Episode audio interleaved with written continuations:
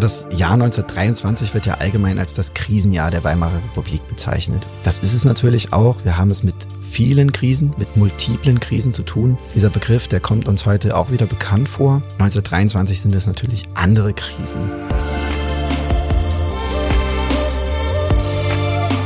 Mit Herz und Haltung. Dein Akademie-Podcast. 1923. Dresden und das Schicksalsjahr der Weimarer Republik. Hallo beim Podcast aus der Katholischen Akademie im Bistum Dresden-Meißen. Wir liefern euch Input zu den großen Debatten aus Kirche, Politik, Gesellschaft, Kultur und im heutigen Fall aus der Geschichte. Wir schauen heute nämlich genau 100 Jahre zurück. Das Jahr 1923 steht für eine komplizierte Zeit. Besetzung des Ruhrgebiets, Inflation, Wirtschaftskrise, Hitlerputsch und schließlich die sogenannten kommunistischen Putschversuche in Sachsen. Von rechts und links wird die junge Demokratie erschüttert. Sachsen wird zu einem der Zentren. Während die evangelische Kirche gerade die Trennung von Krone und Kreuz verarbeiten muss, sucht das neu gegründete katholische Bistum nach seiner Verortung in der Minderheit gute Gründe also, sich diesem Schicksals- und Krisenjahr 1923 zu widmen. Wir machen das mit einer Tagung am 11. und 12. Mai, unter anderem in Kooperation mit dem Dresdner Geschichtsverein. Und dessen Geschäftsführerin ist Dr. Caroline Förster und die macht euch heute gemeinsam mit ihren Gesprächsgästen hier bei uns Lust auf diese Tagung. Dresden im Jahr 1923. Jetzt bei Mit Herz und Haltung.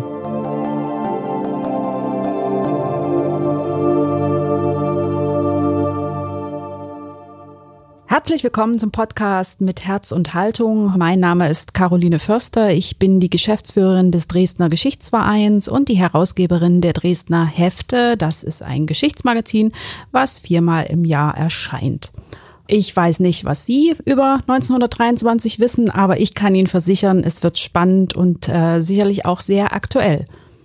Dafür möchte ich meine Gesprächspartner kurz vorstellen. Das ist einmal Janusz Förster.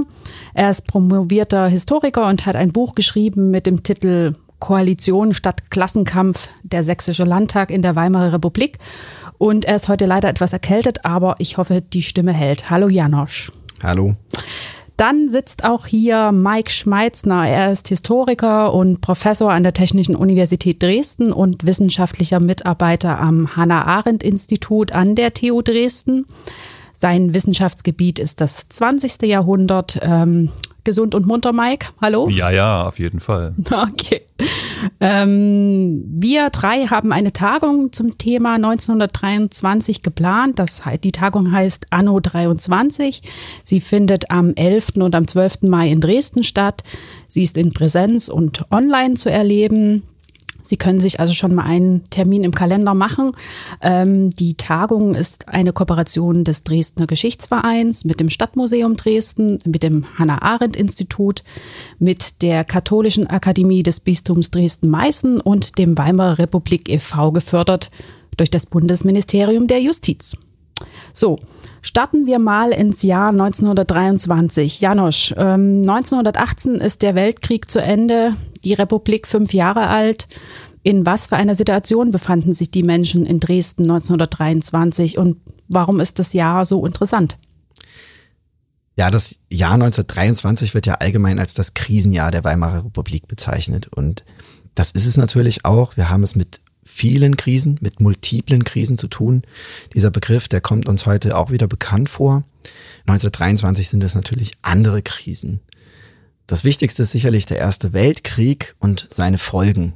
Das ist der Versailler Vertrag. Das sind die Reparationen, die da geregelt sind. Das ist der Zusammenbruch der Monarchie, also die Staatsform, an die sich die meisten Leute doch gewöhnt hatten, die sie kannten. Die sollte jetzt ersetzt werden durch eine Demokratie. Aber das sind auch so Details wie zum Beispiel die Tatsache, dass die Reichswehr auf 100.000 Mann reduziert worden ist und man sozusagen ein Heer von Soldaten hatte, die gar nicht mehr äh, wussten, was sie tun sollten. Die haben sich dann in sogenannten Freikorps zusammengefasst. Es begann sich so etwas zu gründen wie eine schwarze Reichswehr und das wird dann in Sachsen auch nochmal ganz wichtig.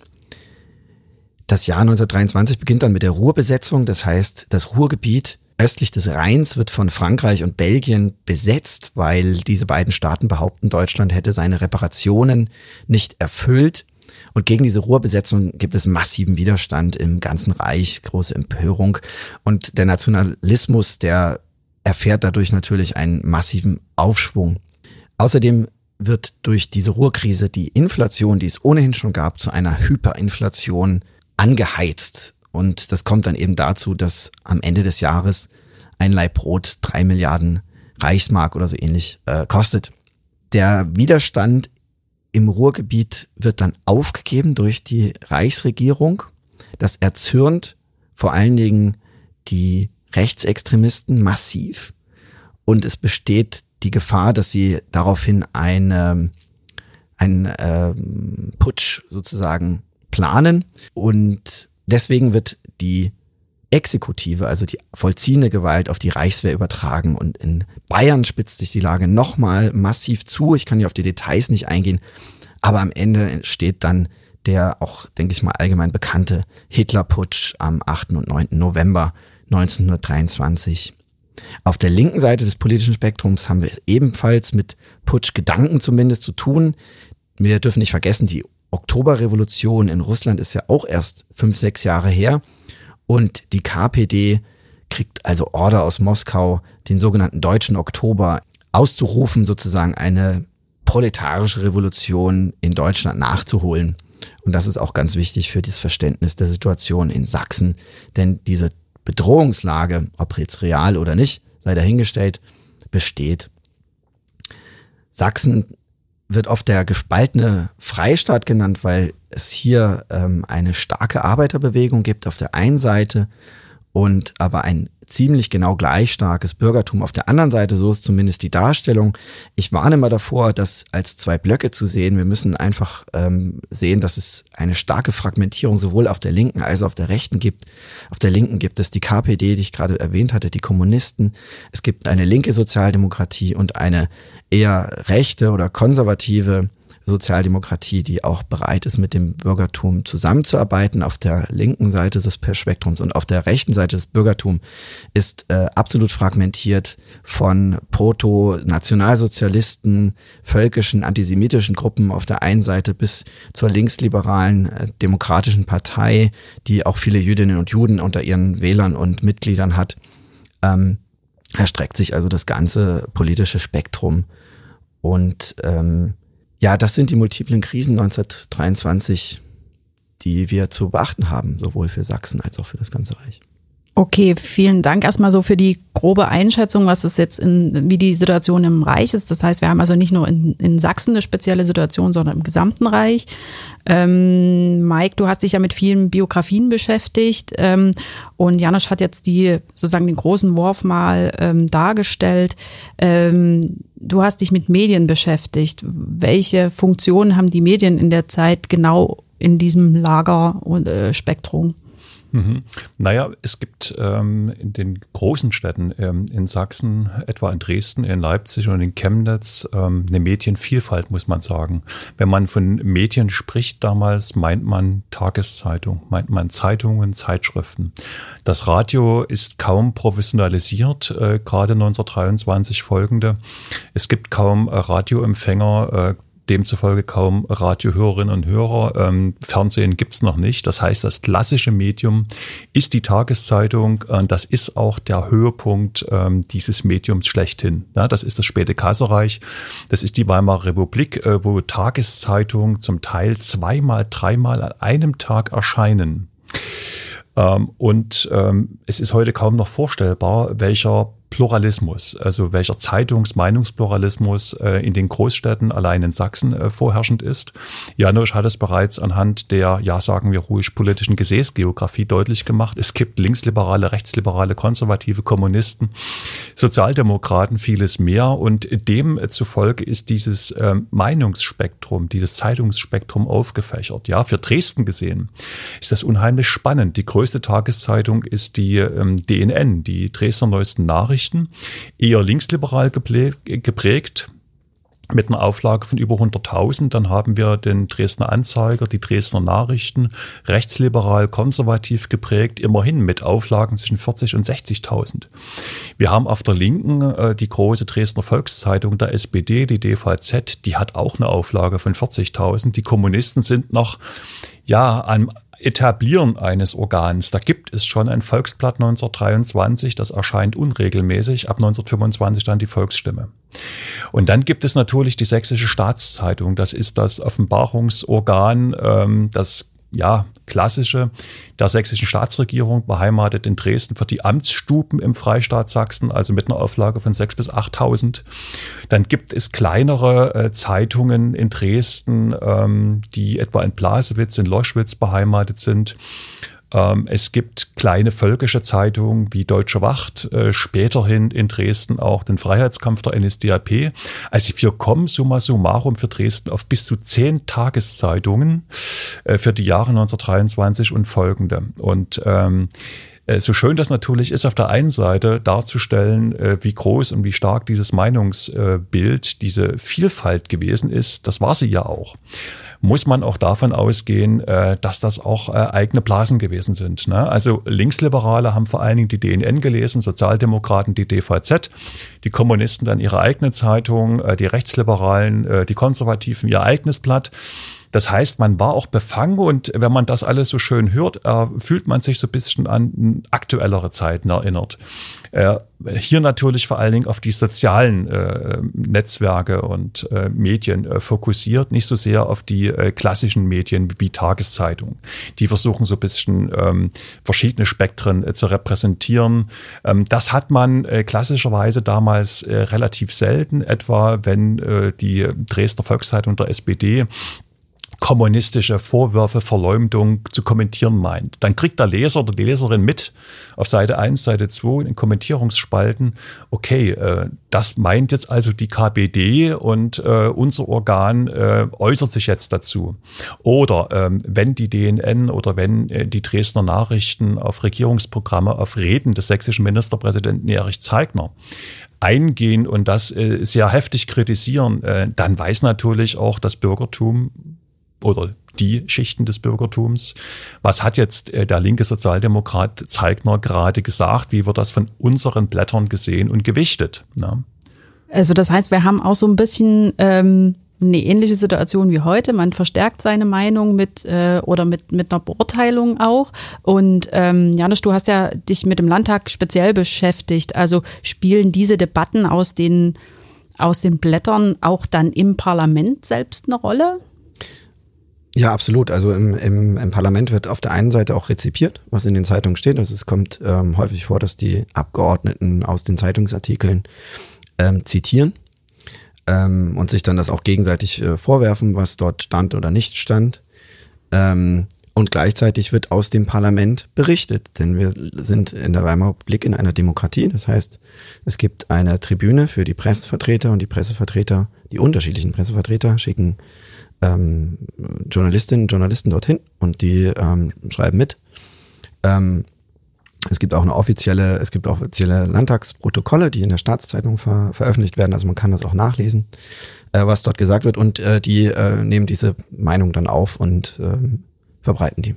Das ist ganz wichtig natürlich in der Demokratie.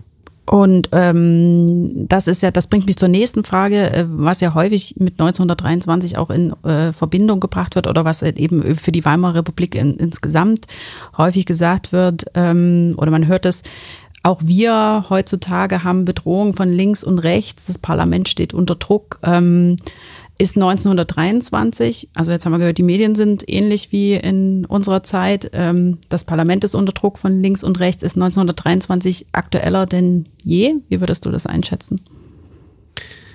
Naja, also es gibt natürlich erstmal ähm, immer die Vorwarnung, dass eine Zeit nicht genauso ist wie eine spätere Zeit. So. Und was uns 23, äh, was uns 2023 fehlt, ist das, was wir 1923 haben, das ist dieser Weltkrieg mit all seinen Folgen, die ich vorhin skizziert habe. So, das haben wir heute nicht. Äh, insofern, ähm, wir haben andere Krisen. Ähm, was wir sicherlich feststellen können, sind ähnliche Argumentationsmuster. Vor allen Dingen, wenn wir uns die extreme Linke und die extreme Rechte anschauen. Ähm, und wenn man da in die Landtagsprotokolle zum Beispiel guckt oder eben auch in die Zeitung und natürlich von der sozusagen von dem Alltagsgegenstand ähm, ab sich löst sozusagen, abstrahiert, dann merkt man auf einmal, oh, das kenne ich, diese Argumentation. Die habe ich gerade bei Facebook auch so gelesen. Ja. Ähm, und wenn man jetzt zum Beispiel schaut, wie sich heutige Reichsbürger ähm, echauffieren im Netz, ähm, dann erinnert das zum Beispiel sehr an, an die DNVP aus dem Jahr 1923. Oder wenn man an den Kapitalismuskritik in der KPD anschaut, dann kann man das sicherlich ähm, heute auch noch in entsprechenden ähm, linken und linksextremen äh, Medien äh, ähnlich finden.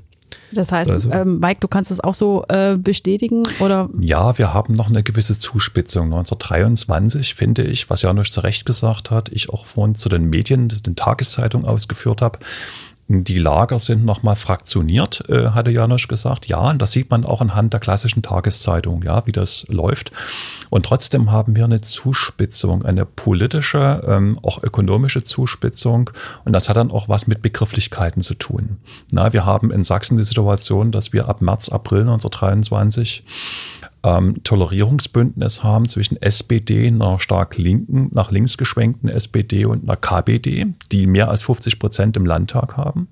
Äh, das endet dann Anfang Oktober 1923 in einer formalen Koalition.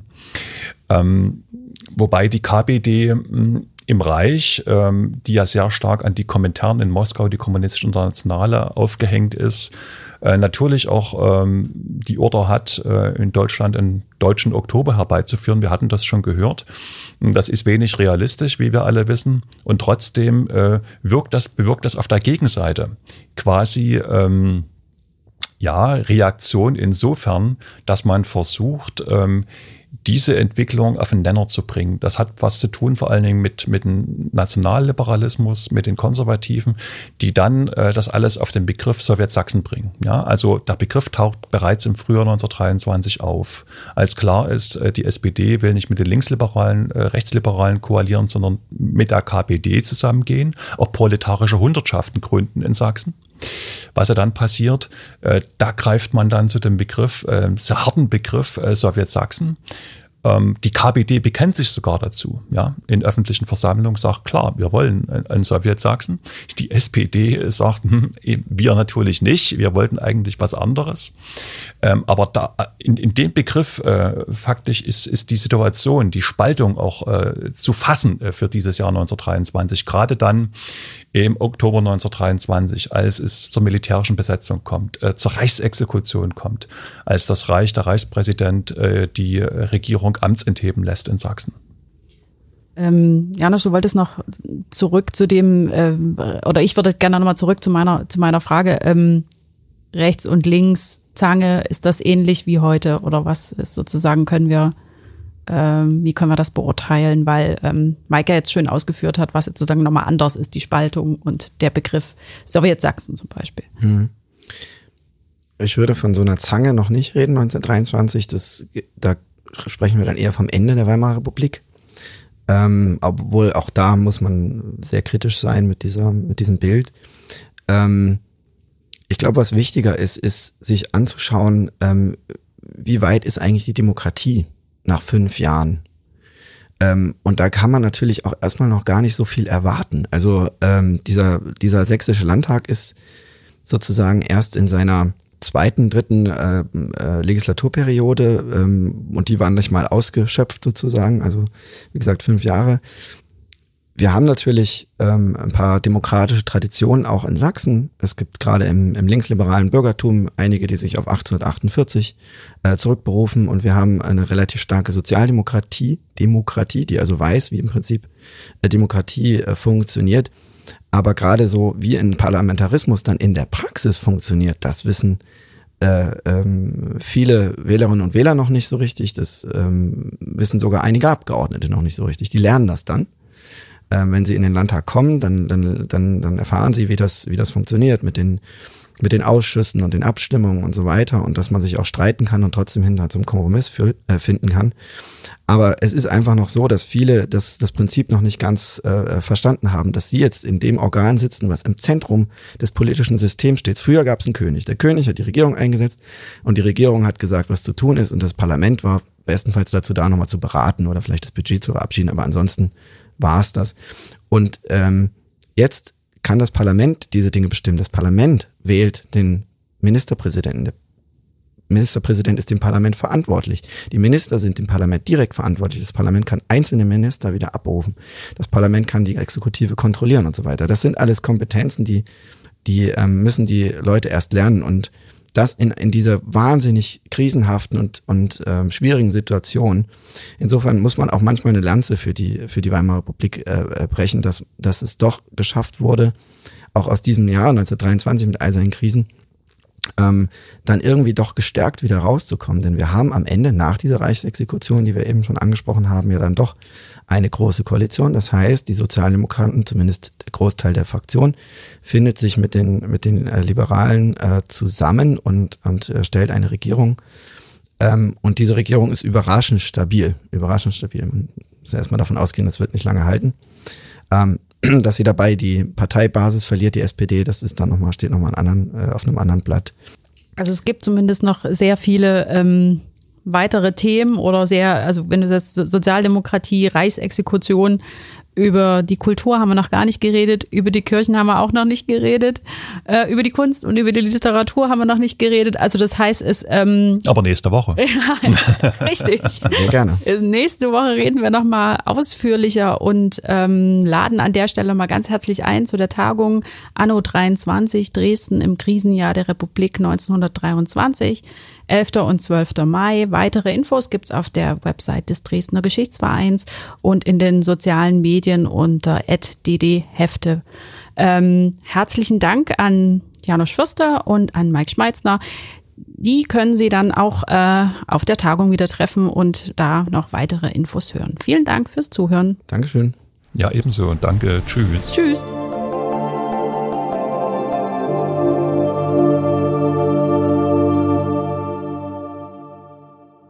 Dankeschön, Caroline Förster und Co. für diesen Ausblick. Und auch auf den Seiten der Katholischen Akademie könnt ihr euch anmelden für die Tagung. Da gibt's auch alle Links und Infos lebendig-akademisch.de. Und die Veranstaltung findet ihr unter dem Schlagwort Anno 23. Und wenn ihr nichts mehr verpassen wollt, was wir hier im Podcast für euch machen, dann abonniert uns bitte einfach im Podcast-Player eures Vertrauens. Das ist und bleibt kostenlos. Und empfehlt uns weiter, wenn ihr mögt. Das ist nämlich die beste Werbung. Danke wie immer für eure Treue und eure Unterstützung.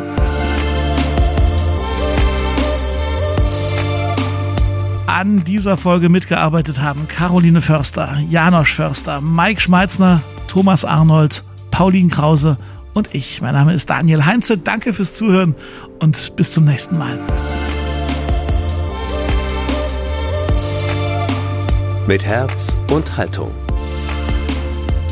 dein Akademie-Podcast.